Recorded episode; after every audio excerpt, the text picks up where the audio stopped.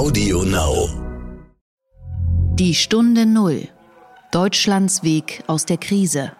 Äh, der ehemalige Exportweltmeister Deutschland, das Land mit dem größten Exportüberschuss in, in Milliarden gerechnet äh, in der Welt, hat offensichtlich jetzt plötzlich Angst vor der Globalisierung.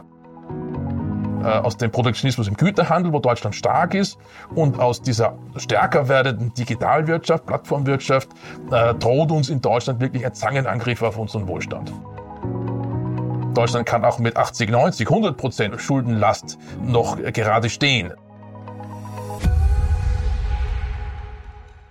Hallo und herzlich willkommen zur Stunde Null, dem Podcast für Deutschlands Weg aus der Krise und den Neustart. Mein Name ist Horst von Butler, ich bin Chefredakteur von Kapital und ich sage danke, dass Sie wieder zuhören. Ja, wir sprechen hier über den Neustart und mir hat jetzt vor einigen Tagen ein Mittelständler zugeraunt, das sei schön, dass wir so viel über den Neustart sprechen, aber man solle nicht vergessen, bei ihm und bei vielen anderen Unternehmen sei noch Armageddon, er sagte, wir haben jetzt noch Geld für das Maigehalt und im Juni wissen wir nicht weiter. Und ich wollte jetzt nur sagen, das ist uns natürlich sehr bewusst, dass viele Unternehmen und viele Branchen noch mittendrin sind. Ich denke, es gibt sogar eine große Ungleichzeitigkeit bei der Lockerung. Bei einigen geht es schon wieder los, vorsichtig und behutsam. Sie haben eine Bodenbildung erreicht und schauen etwas optimistischer in die Zukunft. Viele andere aber kämpfen noch um den Sommer, etwa der Tourismus. Und andere Branchen überlegen, ob ihr Geschäftsmodell überhaupt noch zurückkommt und wann es zurückkommt. Vielleicht erst im nächsten Jahr. Etwa das gesamte Event, Business und die Veranstaltungsbranche. Also ja, wir schauen hier nach vorn, aber wir schauen immer auch zurück. Und natürlich ist mir bewusst, dass zahlreiche Unternehmen in eine noch ungewisse Zukunft schauen. Wir wollen hier also nicht den Eindruck erwecken, dass die Krise vorbei ist. Es hat jetzt ja auch gehießen, dass die Kontaktsperre bis Ende Juni verlängert wird und dann fragt man sich, welche Kontaktsperre eigentlich, also wenn ich so durch die Straßen gehe, dann sehe ich nicht mehr viel von Kontaktsperre. Aber na gut, vielleicht ist das auch nur meine persönliche Wahrnehmung. Der Gedanke zum Tag. Und um bei dem Thema Mittelstand ein wenig zu bleiben, irgendwie wird es ja jeden Tag irgendwo ein neues Rettungspaket gefordert. Dieser Tage geht es um ein Paket für den Mittelstand, unser Wirtschaftsminister Peter Altmaier hat es ins Spiel gebracht, nochmal bis zu 25 Milliarden Euro. Dann ging es ja um diesen Rettungsfonds für Europa, 500 Milliarden Euro. Das soll diese Woche vorgestellt werden und dann um ein mögliches Konjunkturpaket von bis zu 150 Milliarden Euro. Diese Summe wurde zwar dementiert, aber allen ist klar, es wird und muss natürlich noch ein Konjunkturpaket geben. Ich wollte jetzt mal herausfinden, wie viel wir bisher im Kampf gegen Corona eigentlich schon mobilisiert und angekündigt haben. Und da muss man wirklich eine Weile suchen. Es ist gar nicht so einfach, diese Summen zu finden, denn manches wurde ja nur angekündigt und anderes schon verabschiedet und manches muss sofort bezahlt werden und andere Summen sind hypothetisch. Die stehen vorerst nur im Schaufenster oder besser gesagt in der Waffenkammer von Olaf Scholz. Denn wenn der Staat zum Beispiel Kurzarbeitergeld zahlt, dann fließt das Geld sofort aus der Rücklage der Arbeitslosenversicherung. Wenn einem Unternehmen ein Kredit gewährt wird, dann fließt auch Geld, aber im besten Fall fließt es ja auch wieder zurück und zwar mit Zinsen. Das Geld ist nur weg, wenn dieses Unternehmen tatsächlich pleite geht. Und gibt der Staat eine Garantie für etwas, ist es zunächst nur ein Versprechen. Äh, der Staat sagt dann, zur Not sind wir da. Und steigt der Staat direkt bei einem Unternehmen ein, wie jetzt bei der Lufthansa, dann muss er nur zusehen, dass er beim Ausstieg keinen Verlust macht.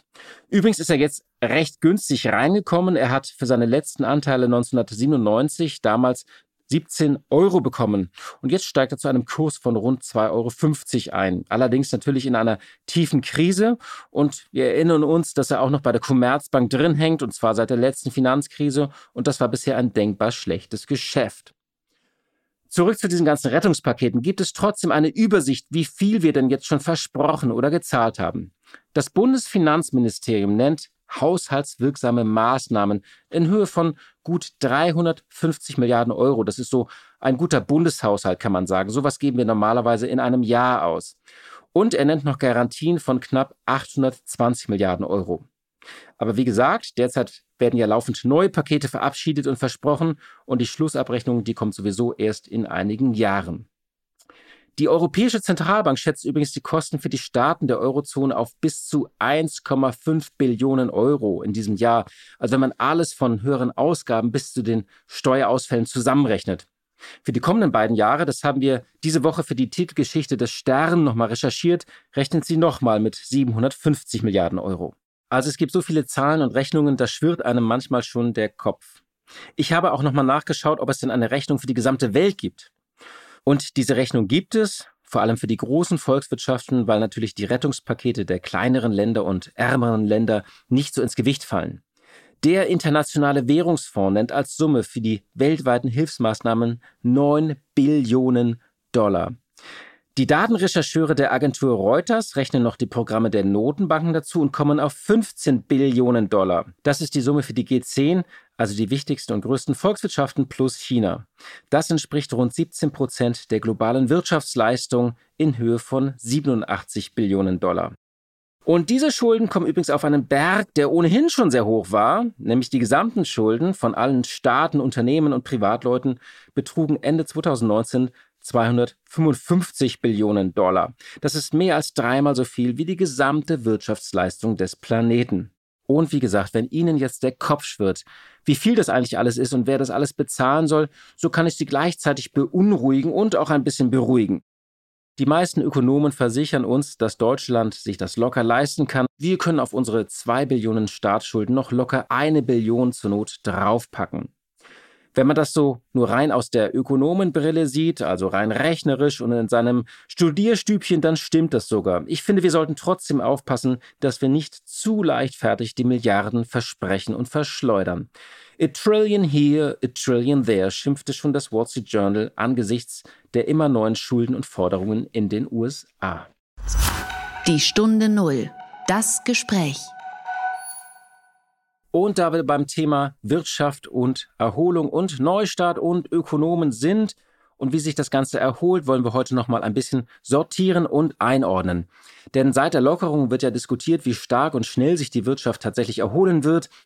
Es gibt einige Indikatoren, die sehen ganz gut aus, zumindest erzählen sie nicht mehr von diesem freien Fall nach unten, sondern sie weisen auf eine kleine Bodenbildung hin. Die meisten Ökonomen sagen aber, dass die Erholung etwas länger dauern wird, weil die Menschen eben dann doch nicht sofort das ganze Geld wieder mit vollen Händen ausgeben. Dies berühmte V also wird unwahrscheinlicher, die schnelle Erholung. Die allermeisten erwarten jetzt so eine Erholung in U-Form, andere sprechen auch von einem Hockeyschläger. Über all diese Fragen spreche ich nun mit einem der wichtigsten Ökonomen unseres Landes, und zwar mit Gabriel Felbermeier. Er ist Chef des Instituts für Weltwirtschaft in Kiel das ist eines der traditionellen und wichtigsten Wirtschaftsforschungsinstitute unseres Landes. Gabriel Felbermeier ist seit März 2019 Präsident des Instituts. Sein einjähriges fiel also ein bisschen in den Shutdown und daneben ist er noch ein ausgewiesener Experte für den Welthandel. Er hat sich viel mit dem Thema Freihandel und Protektionismus beschäftigt und das ist auch ein Thema, worüber ich heute mit ihm sprechen möchte. Einen schönen guten Tag nach Kiel, Herr Felbermeier. Hallo, Herr von Butler. Ihr Einjähriges am Kieler Institut für Weltwirtschaft konnten Sie noch kurz vor dem Shutdown begehen. Wie hat sich denn die Arbeit an dem Institut jetzt verändert? Ist die, spürt man das oder ist das für Ökonomen gar nicht so ein großer Unterschied, weil die eh immer still in ihrem Kämmerlein sitzen in so einer halben Quarantäne und sich über Zahlen und Theorien beugen? Na doch, wir, wir spüren das schon natürlich. Äh, äh, das Institut äh, ist zu Zeiten des harten Shutdowns wirklich ganz leer gewesen. Ich war natürlich schon immer wieder da, aber die Kollegen nicht und die Kolleginnen, das ist schon ein ganz eigenartiges Gefühl. Wir leben natürlich schon sehr stark auch vom Corridor Talk. Also man liest irgendwas in der Zeitung, hört was, es gibt irgendwelche Gerüchte, die werden besprochen beim, bei, bei einem Café und, und das fehlt uns alles. Ansonsten sind wir natürlich schon wahrscheinlich besser als andere Branchen eingestellt auf äh, Homeoffice. Äh, wir sind oft unterwegs, äh, äh, oft auch lange unterwegs, irgendwelche Forschungsaufenthalte in den USA oder sonst wo und äh, äh, sind auch die, die Videokonferenz-Tools eigentlich schon gewohnt. Ich habe schon vor vielen Jahren Doktorprüfungen zum Beispiel mit Videoconferencing-Tools gemacht. Also so unbekannt ist das für uns nicht, aber es ist schon die, die Zeit des harten Lockdowns, die war in diesem diesem großen alten Gebäude an der Kieler Förde schon etwas gespenstisch. Was ja auch ganz neu ist, ist sozusagen diese wahrscheinlich vermehrte Videoschalten mit der Politik, mit Berlin und der Regierung. Ähm, Wie ist das denn jetzt eigentlich, wenn die Ökonomen sehr viel aktiver ähm, über viele Milliarden entscheiden müssen? Wie sehen Sie diese neue Rolle, dass ja sehr viele Ökonomen sehr eng dran sind, gerade an der Regierung, auch enger als sonst? Ja, das ist richtig. Äh, das nehme ich sehr positiv wahr. Äh, wir werden äh, stärker gehört. Man fragt uns mehr um die Meinung. Es gibt sehr offene Formate. Man hat den Eindruck, dass man sich gegenseitig zuhört, auch was lernt. Also, dass die Entscheider in den Ministerien auch die Politiker durchaus sich mal äh, etwas sagen lassen von Ökonomen, aber gleichzeitig gibt es auch unter den Ökonomen eine relativ große Bereitschaft, äh, politische Zwänge zu akzeptieren und nicht nur sozusagen die reine Lehre immer vor sich herzutragen und äh, dann äh, ganz bös zu sein, wenn da Abstriche gemacht äh, werden müssen. Insofern äh, sind wir, glaube ich, in dieser Krise ganz gut zusammengewachsen. das ist eine positive Sache. Die Entscheidung aber natürlich, die bleibt am Ende immer bei der Politik. Wir können nur beraten, Ideen auf aufzeigen, Kritik anbringen. Äh, Gott sei Dank müssen wir diese schweren Fragen, die jetzt ja in den letzten Wochen und Monaten entschieden werden müssen, als Ökonom nicht verantworten, denn das äh, wäre dann nochmal eine ganz andere Qualität. Wie ist denn so Ihre Zwischenbilanz jetzt bisher? Also diese erste Welle hat Deutschland ja ganz gut überstanden, auch besser als andere Länder. Der wirtschaftliche Schaden allerdings ist groß, wenn Sie jetzt so ein Zwischenfazit ziehen würden. Ähm, wo stehen wir aus Ihrer Sicht und wie optimistisch sind Sie jetzt für die kommenden Wochen, Monate und auch für den Rest des Jahres? Also ich glaube, was wir sagen können, auch auf Basis der Indikatoren, die wir verfügbar haben, äh, wir sind im April dramatisch tief gefallen. Äh, die deutsche Wirtschaft äh, ist wahrscheinlich 20 Prozent unter ihrer Potenzialleistung geblieben. Das ist eine wirklich historisch einmalige Situation. Aber was wir auch sagen können auf der Basis dieser Indikatoren, ist, dass nach, der, äh, nach dem Ende des harten Lockdowns und des Einstiegs in die, in die Lockerung ist dieser Fall äh, gestoppt worden. Die deutsche Wirtschaft hat einen Boden gefunden. Was uns jetzt noch fehlt, ist, dass wir wirklich äh, in eine Aufschwungsphase hineinkommen. Das verläuft doch sehr zögerlich. Da waren wir am Anfang äh, äh etwas optimistischer, aber wir sehen, dass äh, die Angst tief sitzt ja, dass die Menschen, obwohl Restaurants es langsam wieder öffnen, doch nicht essen gehen, dass die Menschen, obwohl die Innenstädte wieder einladen zum Shoppen, äh, das nicht tun, weil sie offensichtlich ängstlich sind. Und diese Konsumzurückhaltung, äh, die überrascht uns dann doch etwas. Das ist vielleicht auch gar nicht so ungewöhnlich. Die Psychologie äh, spielt immer eine große Rolle, auch in äh, äh, Krisenphasen. Aber das ist so ungefähr der Stand der Situation. Wir sind abgerückt äh, von der Vorstellung, dass es ein symmetrisches V geben kann im Konjunkturverlauf, also den schnellen Absturz, der war V-förmig, ja aber der äh, Aufstieg, der wird asymmetrisch laufen. Es wird also ein, ein rechtsschiefes V sein äh, oder ein, ein, ein, ein, gebogenes U. Aber äh, wir sind Gott sei Dank nicht mehr im freien Fall und das ist, glaube ich, schon mal eine, äh, eine positive Botschaft. Wenn Sie in die USA schauen zum Beispiel, da ist dieser Boden noch nicht erreicht. Insofern haben wir da jetzt auch im Vergleich zu unserem großen Handelspartner einen kleinen Vorsprung. Also kein V. Das Kieler Institut hatte ja tatsächlich dieses V noch lange äh, hochgehalten. Also die meisten erwarten jetzt tatsächlich eine längere längere Erholung, also so ein langgestrecktes U oder ein gespreiztes V. Ich bin sehr gespannt. Also die Buchstaben sind ja zumindest sehr eingängig. Es gab jetzt sehr schnell sehr viele Rettungspakete und man hat ja so das Gefühl, dass auch eigentlich immer neue dazukommen. Also äh, dann kommt hier noch ein Paket für den Mittelstand dazu, dann kommt hier noch eine Corona-Hilfe, da noch ein extra Paket. Es gibt das Paket der Europäer 500 Milliarden. Ähm, man verliert, wie gesagt, so ein bisschen den Überblick. Jetzt aus Ihrer Sicht, ähm, können Sie verstehen, wenn jetzt jemand sagt, wer soll das bezahlen? Oder würden Sie sagen, nee, das muss alles sein? Oder würden Sie sagen, na, wir müssen jetzt ein bisschen aufpassen und auch mal einen Kassensturz machen? Ich glaube, wir müssen sehr wohl aufpassen. Äh, nur weil der Staat sich sehr günstig verschulden kann zurzeit, heißt das nicht, dass wir keine Knappheiten mehr haben. Äh, und dass die Staatsverschuldung nicht äh, die fiskalpolitischen Spielräume der Zukunft einschränkt. Das heißt, ohne äh, Rücksichtnahme zu verschulden, ist für die deutsche Wirtschaft, für den, deutschen, für den deutschen Staat keine gute Idee. ich glaube, dass in der Tat jetzt droht, dass wir in einem ganzen Dickicht von Fördermaßnahmen auf Länderebene, auf Bundesebene, auf europäischer Ebene ein bisschen ersticken, dass, der, dass die Übersicht verloren geht. auch die Korruptionsproblematik wird größer, also das dass Hilfen missbraucht werden, fehlgeleitet werden. All damit müssen wir rechnen und je mehr wir aufgreifen, je mehr Doppelungen wir auch zulassen, umso fehleranfälliger wird das System. Deswegen sagen wir, es ist ganz wichtig, dass wir mit den Steuererklärungen 2021 dann auch einen ganz harten Kassensturz machen und die, die eine, eine, eine enge ein enges äh, System aufmachen, um zu überprüfen, dass wirklich keine Hilfen an solche Unternehmen geflossen äh, sind, die diese Hilfen nicht brauchen oder die gar keinen echten Anspruch haben. Da besteht eine Gefahr und es besteht auch die Gefahr, dass wir trotz der vielen Hilfen, die aufgegleist werden, eines nicht tun, nämlich äh, wirklich auch auf die Eigenkapitalbasis der Unternehmen zu schauen. Denn bisher geht es vor allem um die Stützung der Liquidität. Die Unternehmen kriegen Kredite zu günstigen Konditionen, aber die Überschuldungsproblematik Thematik, da haben wir echt noch ein, ein, ein, eine offene Baustelle, über die wir sprechen müssen. Denn wir wissen aus der Wirtschaftsgeschichte recht klar, überschuldete Unternehmen wachsen nach äh, einer überstandenen Wirtschaftskrise nur langsam oder gar nicht. Äh, sie investieren nicht. Äh, und das könnte zu einer Hypothek werden für den hoffentlich bald kommenden Aufschwung. Das ist ja tatsächlich die Frage, man kannte das ja auch schon aus der letzten Krise, also diese Frage von zum Beispiel Zombie-Unternehmen, dass man die künstlich äh, am Leben hält. Jetzt gibt es sogar auch das Wort von sogenannten Zombie-Märkten, also dass so ganze Märkte auch nur noch durch, durch billiges Geld am Leben erhalten äh, werden. Das, was Sie gerade geschildert haben, haben Sie das Gefühl, Sie sind da so der, ein einsamer Rufer und der Rest sagt so, nee, schleusen jetzt alle auf? Oder wie ist denn das Stimmungsbild da? Wie muss man sich das vorstellen?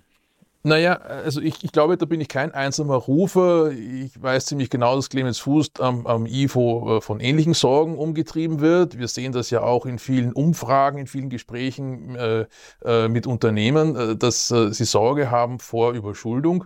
Ähm, aber äh, was wir auch sehen, ist natürlich eine, eine, große, eine große Sorge vor dem öffentlichen Bild, das in der Politik existiert, wenn man Unternehmen, die sehr gut verdient haben in den letzten Jahren, jetzt sozusagen äh, echte Zuwendungen gibt, also Subventionen, die sie nicht zurückzahlen müssen. Äh, da ist äh, wirklich, glaube ich, die Angst groß, dass das so aussieht, als ob man den, den Reichen und den Mächtigen hier noch äh, Geld hinterherwirft. Und da muss man auch tatsächlich vorsichtig sein. Äh, aber ich glaube, dass die, äh, dass die Problematik wirklich groß ist, dass wir, dass wir noch vor einer Insolvenzwelle stehen, die noch nicht begonnen hat, die wir auch noch nicht sehen, weil die Anmeldungen zu den Insolvenzverfahren ja anders verlaufen als normal, die Fristen aufgehoben sind äh, und weil äh, durch die billigen Kredite auch tatsächlich es zu Insolvenzverschleppungen kommen kann. Ja, aber das, das ist auch nicht, das ist per se sozusagen ist die Angst vor Insolvenzen ja nicht gerechtfertigt. Wir brauchen Insolvenzen zur Flurbereinigung. Das ist notwendig in der Krise und außerhalb der Krise. Aber äh, die Gefahr ist, glaube ich, schon groß in der Phase, in der wir sind, dass äh, die Kräfte, die dann auch den Aufstieg tragen müssen, und das beginnt mit Kleinunternehmen und Kleinstunternehmen, ja, das, das geht das in allen Dienstleistungsbranchen, nicht nur der industrielle Mittelstand, der auch natürlich, aber es ist wirklich sehr, wir brauchen sehr eine breite Basis von Unternehmen, die in der Krise, im Ausgang der Krise investieren können, wachsen können und den Aufschwung mittragen. Und ich denke, da, äh, da sehe ich Deutschland jetzt noch nicht optimal aufgestellt. Ist nicht auch die Gefahr, dass jetzt ganz viele einfach so sagen, Ideen, die sie immer schon hatten, einfach unter diesen riesigen Corona-Schutzschirm einfach also runterpacken wollen. Also ich nenne das mal so, so Kuckucksei-Ideen. Die legt man jetzt einfach in dieses große Corona-Nest noch mit rein. Ja, die, ich glaube, dass tatsächlich Mitnahmeeffekte existieren, die kann man auch nicht ausschließen. Also ähm, es ist sicherlich so, dass das Unternehmen, die auch auf den, auf den normalen Finanzmärkten Kredit bekommen würden, sich jetzt billiger Kredit auf, äh, von, der, von der KfW besorgen. All das existiert. Das ist uns auch bewusst, also uns, die wir die Wirtschaftspolitik beraten, ist das bewusst, auch den Wirtschaftspolitikern und den äh, Beamten in den Ministerien ist das bewusst. Die große Frage ist natürlich, ähm, erstens mal, können wir das ex ante äh, sozusagen möglichst bekämpfen? Und da gibt es ja schon sozusagen äh, Elemente in, in, den, in den Anträgen, die das, die da sozusagen versuchen, dem vorzubeugen nicht perfekt, aber der Versuch ist, glaube ich, schon da. Äh, und dann äh, muss man wahrscheinlich einfach akzeptieren, dass es da Streuverluste gibt. Äh, die Frage ist ja, ähm, was wäre, wenn man diese Programme nicht aufgelegt hätte? Äh, würden wir dann, also da hätten wir die Mit Mitnahmeeffekte natürlich nicht, äh, klar, aber äh, die Frage ist, was dann mit der, mit der Wirtschaftsleistung Deutschlands äh, im dritten, vierten Quartal äh, passieren würde, äh, wie sehr wir dann sozusagen aus einem V in ein U, vielleicht sogar ein NL wandern. und ich denke, dass ähm, das jetzt Kollateralschäden sind, die wir minimieren müssen. Aber die zu vermeiden, äh, das ist, glaube ich, oder komplett auszuschließen, äh, das ist leider Gottes nicht möglich. Wir machen ja für die ganzen Pakete, Sie hatten das eben kurz erwähnt, sehr viele Schulden. Nun sagen einige, Deutschland kann sich das locker leisten, weil unsere Verschuldung ist äh, recht gering. Wir haben ja einen großen Puffer. Sie liegt unter 60 Prozent äh, der, der, Wirtschaftsleistung, ist unsere Schuldenquote. Das, die könnte jetzt auf 75 steigen, aber auch das gilt im internationalen Vergleich eigentlich noch als recht niedrig. Andere sagen, äh, wir müssen da schon aufpassen, äh, wir können uns jetzt nicht alles leisten und das leichtfertig verspielen. Und da gibt es eine dritte Gruppe, die sagt, es eigentlich egal, wir laden das ohnehin alles bei den Notenbanken ab, die ja sozusagen die Staatsanleihen auch in einem großen Programm aufkaufen. Wie ist da Ihre äh, Einschätzung und Meinung zum Thema Schulden? Naja, also ich, ich, zunächst einmal ist es in der Tat so, wie Sie es beschrieben haben, äh, dass ähm, Deutschland in den letzten zehn Jahren eine sehr solide äh, Finanzpolitik betrieben hat. Das ist äh, der Befund auf staatlicher Seite, aber auch die Unternehmen haben eigentlich weitgehend ihre Eigenkapitalbasen äh, gestärkt nach der großen Wirtschafts- und Finanzkrise in Deutschland. Aber ganz richtig, in anderen Eurozonenländern ist beides nicht der Fall gewesen. Weder eine äh, äh, Konsolidierung der öffentlichen Haushalte noch eine, ein starkes Deleveraging bei den, bei den Unternehmen. Das heißt, dort ist die, die Überschuldungsproblematik sehr viel kritischer. Ähm, Deutschland kann äh, insgesamt als Staat, aber auch die Unternehmen können sehr viel mehr Fremdkapital aufnehmen. Ja, also wir können uns deutlich mehr verschulden. Äh, die 75 Prozent, die jetzt im Raum stehen, nach, nach, nach unserer Prognose, die sowieso. Aber ich denke, Deutschland kann auch mit 80, 90, 100 Prozent äh, Schuldenlast äh, noch gerade stehen. Das ist äh, eine, eine Last, die für Länder, die relativ hohe Zinsen zahlen müssen, wie Italien im Vergleich immer noch Spreads von 250 Basispunkten da, ist das sehr viel schwieriger. Insofern haben wir eine komfortable Situation. Das heißt aber nicht, dass man dass man jetzt so tun sollte, als ob es keine Knappheiten gäbe. Wenn der Staat mit äh, seinen äh, Programmen, ob das jetzt äh, öffentliche Investitionen sind oder ob das Kredithilfen sind oder ob das äh, Übernahmen von Unternehmen ist oder Eigenkapitalbeteiligung in Unternehmen ist, wenn der Staat tätig wird, dann verdrängt er natürlich immer auch Private. Äh, und es gibt einen Wettbewerb um die produktiven Ressourcen. Ja, äh, und diese produktiven Ressourcen sind knapp. Die Finanzmittel sind möglicherweise zurzeit nicht so knapp. Der Staat kann sich sehr günstig Geld leihen, aber die Produktivmittel, die sind knapp. Äh, und was der Staat natürlich tut, je stärker er einsteigt in die Wirtschaft, äh, umso stärker besteht die Gefahr, dass er mit seinem Eingreifen auch das Wirtschaftsgestehen verzerrt, dass er Markt- und Wettbewerbsgesetze außer Kraft setzt, dass dann eben die schon so viel zitierten Zombies äh, noch mehr werden äh, und, und, ganze Branchen und Geschäftsbereiche bevölkern. Äh, das ist die eigentliche Gefahr. Äh, die Schulden an sich, ob wir jetzt 70, 80 oder 90 Prozent des BIP Schulden haben, das ist für Deutschland, äh, glaube ich, eine nachrangige Frage. Wogegen wir uns stark wehren am Institut für Weltwirtschaft ist die Idee, äh, dass wir die Europäische Zentralbank benutzen können zur Finanzierung von Staatsschulden. Das ist nicht nur etwas, das explizit verboten ist im EU-Mandat, sondern das würde auch den impliziten Kontrakt brechen, den vor allem die äh, die, die äh, Nordländer, die dem äh, der Eurozone beigetreten sind, geschlossen äh, haben oder geglaubt haben, geschlossen zu haben, nämlich, äh, dass der Euro eine Hartwährung ist. Wenn wir beginnen, im großen Stil öffentliche äh, Finanzen zu finanzieren über die Druckerpresse, über die Notenbanken, dann äh, geben wir diese Idee eines harten Euros auf. Und das ist nicht das, worauf wir uns geeinigt haben, als der Euro eingeführt wurde. Das ist auch nicht das, was die Bürger und die Wähler geglaubt haben, dass sie kriegen mit dem Euro. Und äh, vor allem ist es nicht einmal das, was auch in Italien oder in anderen vormaligen äh, äh, Weichwährungsländern äh, mit dem Euro eigentlich bewirkt werden sollte. Deswegen würde ich dafür stark warnen, wenn wir die Druckerpresse verwenden zur Finanzierung von äh, öffentlichen Schulden, dann setzen wir sozusagen die öffentlichen Budgetrestriktionen außer Kraft. Und äh, das führt dazu, dass die Fehlentscheidungen, die Fehlallokationen, die da äh, resultieren, sehr viel gravierender werden mit einer potenziell verheerenden Wirkung auf die Wachstumsdynamik in Europa und in Deutschland. Ich würde mal gerne ähm, auf ein ähm, etwas anderes Thema kommen. Und zwar, das ist ein, ein Thema, was eigentlich schon vor Corona sehr virulent war. Das war der Handelskonflikt zwischen den USA und China, der ja eigentlich die ganze Weltwirtschaft so ein bisschen in Atem gehalten hat und auch Deutschland vor allem. Der schien ja während der, der Zeit in Corona auch so ein bisschen in Quarantäne zu sein.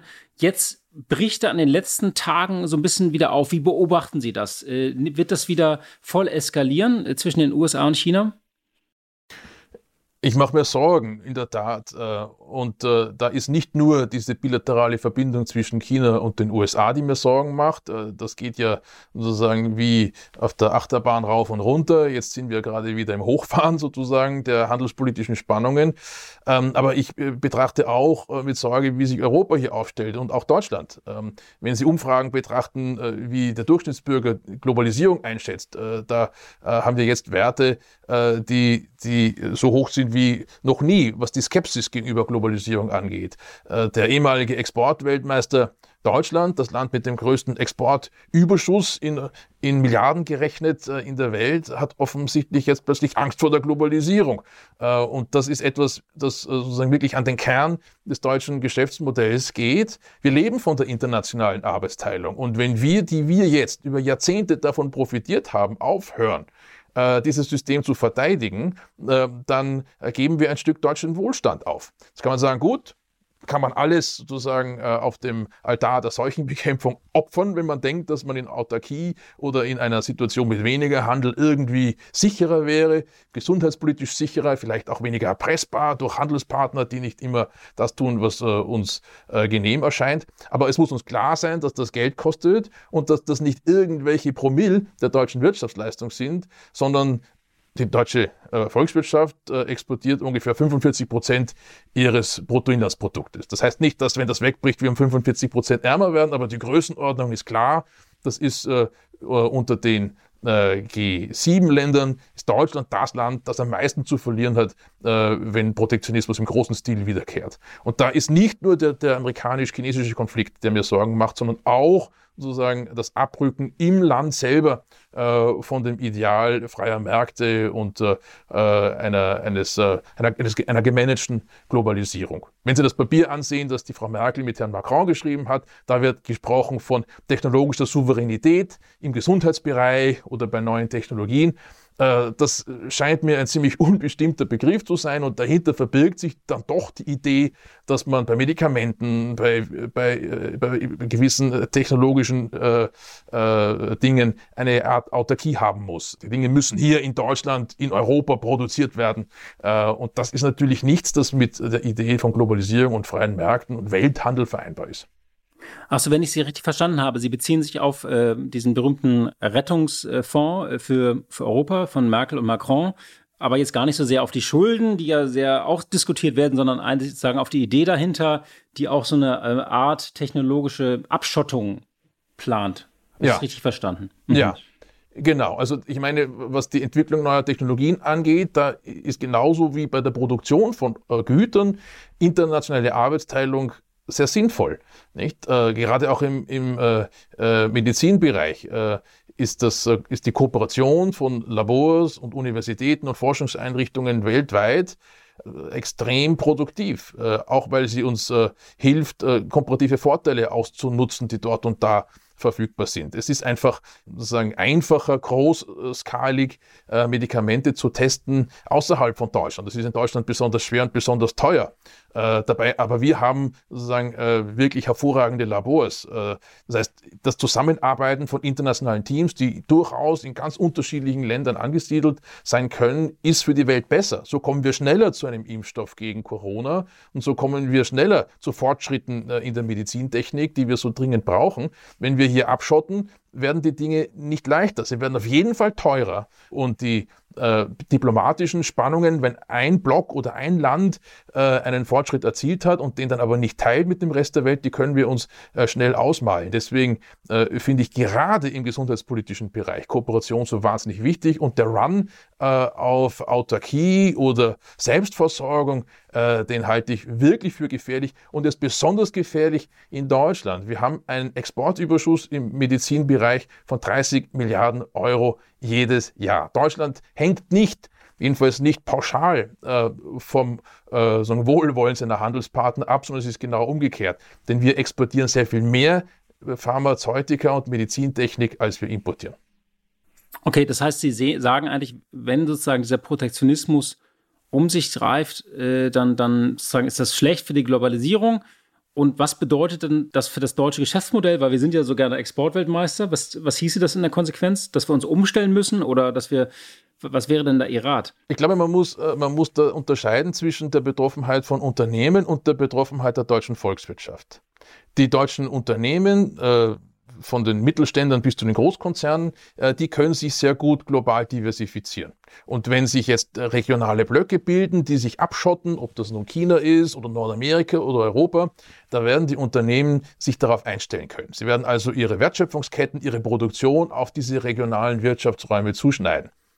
Aber äh, für, ein, für eine Volkswirtschaft wie die deutsche, die sehr viel mehr exportiert, als sie importiert, die sehr viel mehr produziert, als sie selber konsumiert, ist diese Veränderung der Wertschöpfungsstrukturen auf der globalen Ebene schlecht. Wir verlieren Wertschöpfung dadurch. Nicht heute bedienen wir mit deutscher Produktion die Weltmärkte. Wenn die Weltmärkte sagen, nee, wollen wir nicht mehr, wir stellen uns das alles selber her, gerne mit deutscher Technologie und mit deutschen Unternehmen, aber mit der Wertschöpfung, die in den USA, in China, in Brasilien, in Indien passiert, dann äh, wird uns das Wachstum kosten. Und zwar sehr erhebliches Wachstum kosten. Äh, und äh, das war ja schon sozusagen in, den, in der Zeit von 2012 ein Trend, den wir in den Daten sehen konnten. Kein sehr starker, aber ein durchaus sichtbarer, der wird jetzt nach der Corona-Krise sehr viel stärker auftauchen. Und dazu kommt noch eine zweite Sache. Äh, wir haben, wenn wir über Protektionismus reden, ja immer den Güterhandel im Blick. Aber ohne es zu merken, sehen wir, wie die Corona-Krise im Digitalhandel, vor allem bei digitalen äh, Produkten, ob das jetzt äh, eine Zoom-Konferenz ist oder vieles andere mehr, neue Geschäftsmodelle eröffnet, äh, wo auch die Gefahr besteht, dass die Wertschöpfung, die dahinter diesen Geschäftsmodellen steckt, nicht in Deutschland gemacht wird, sondern in Silicon Valley äh, oder äh, in irgendwelchen Steueroasen, wo die Softwarepatente und so weiter für diese Dinge sitzen. Und äh, ich glaube, aus dieser äh, aus dem Protektionismus im Güterhandel, wo Deutschland stark ist, und aus dieser stärker werdenden Digitalwirtschaft, Plattformwirtschaft, äh, droht uns in Deutschland wirklich ein Zangenangriff auf unseren Wohlstand.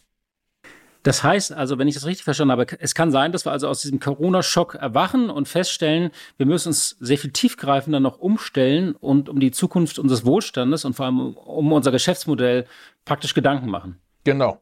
Da bin ich äh, ziemlich davon überzeugt. Die Situation nach der großen äh, Wirtschafts- und Finanzkrise von 2009 war ja die, dass äh, wir mit den bestehenden Technologien, mit den bestehenden deutschen Autos, mit den Maschinen, die wir gebaut haben, äh, bis, bis vor der Krise, auch nach der Krise erfolgreich sein konnten. Da gab es diese großen technologischen Umbrüche nicht, die wir heute haben. Es gab auch einen noch mehr oder weniger äh, intakten Welthandel. Äh, und jetzt aber sieht so aus, als ob äh, Deutschland in der Erholung nach der Krise nicht darauf vertrauen kann, sich sozusagen gesund zu exportieren, sondern äh, wenn wir wieder Wachstum sehen wollen in diesem Land, muss das sehr viel stärker von innen heraus getragen werden.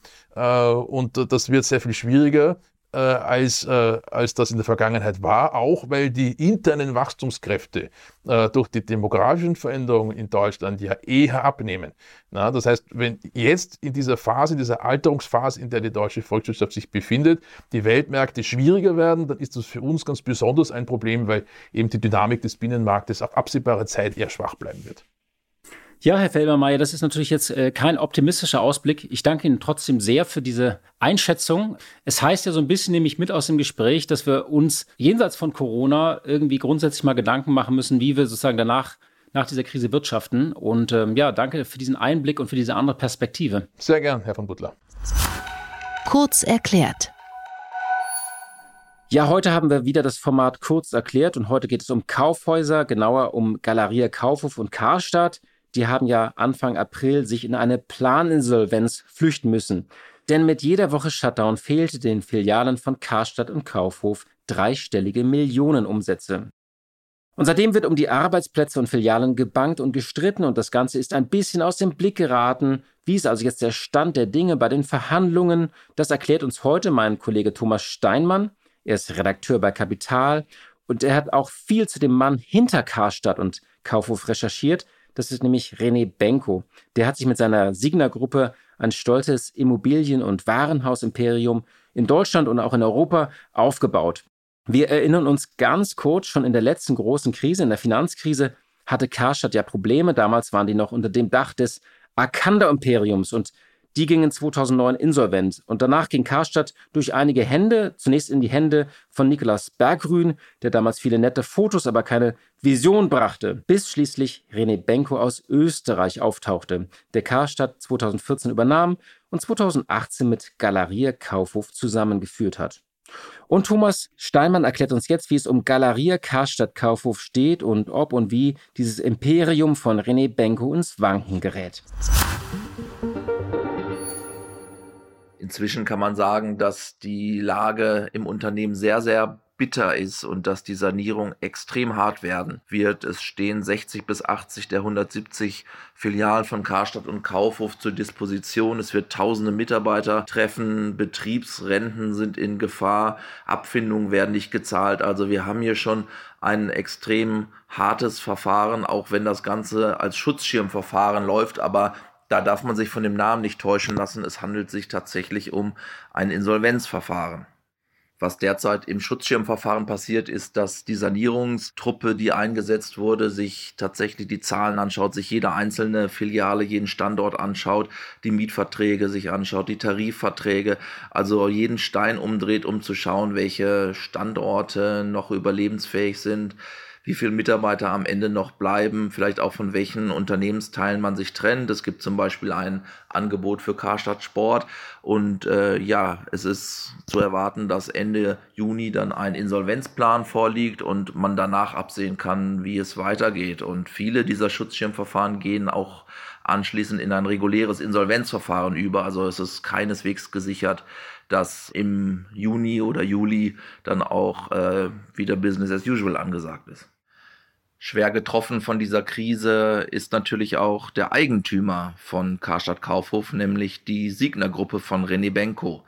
Benko hat ja in den vergangenen Jahren einen gigantischen Aufstieg hingelegt, auch hier bei uns in Deutschland. Er hat Immobilien gekauft, große, bekannte Trophy-Immobilien. Er hat eine Handelskette nach der nächsten gekauft, zuletzt sogar noch kurz vor der Krise in der Schweiz.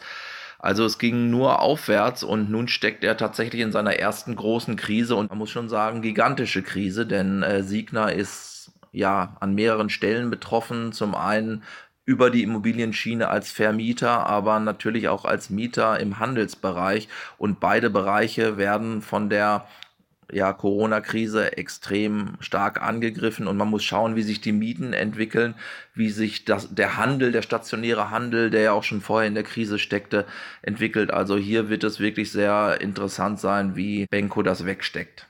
Hinter vorgehaltener Hand gibt es deshalb sogar den einen oder anderen, der zumindest die Vermutung äußert, dass ein äußerer Anlass, ein Black Swan-Event wie eine Pandemie Benko gar nicht so ungelegen gekommen sei.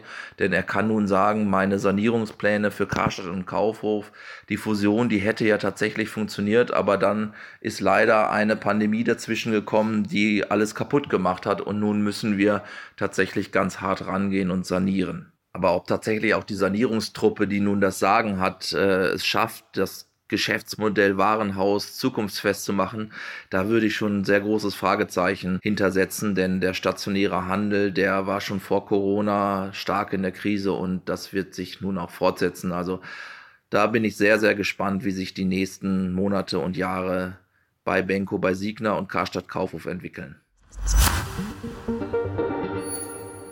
Ja, liebe Hörerinnen und liebe Hörer, das war's für heute. Ich sage danke, dass Sie wieder zugehört haben und wir hören uns hoffentlich am Freitag wieder. Dort habe ich einen ganz besonderen Gast und zwar Nico Hoffmann, den Chef der UFA. Er ist einer der wichtigsten Filmproduzenten des Landes und auch in Europa und das seit vielen Jahren und Jahrzehnten.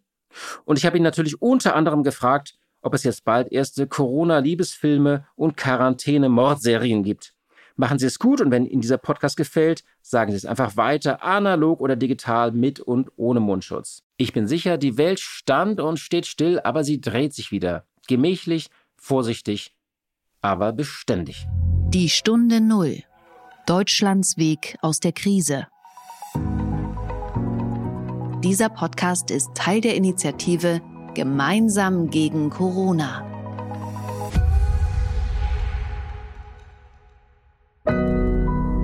Audio Now.